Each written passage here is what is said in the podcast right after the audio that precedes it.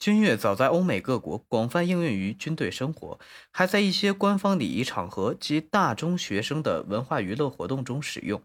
在清末的海关税务司赫德的官邸内，也办了一个所谓的赫德乐队，主要用于官场礼仪，曾名噪一时。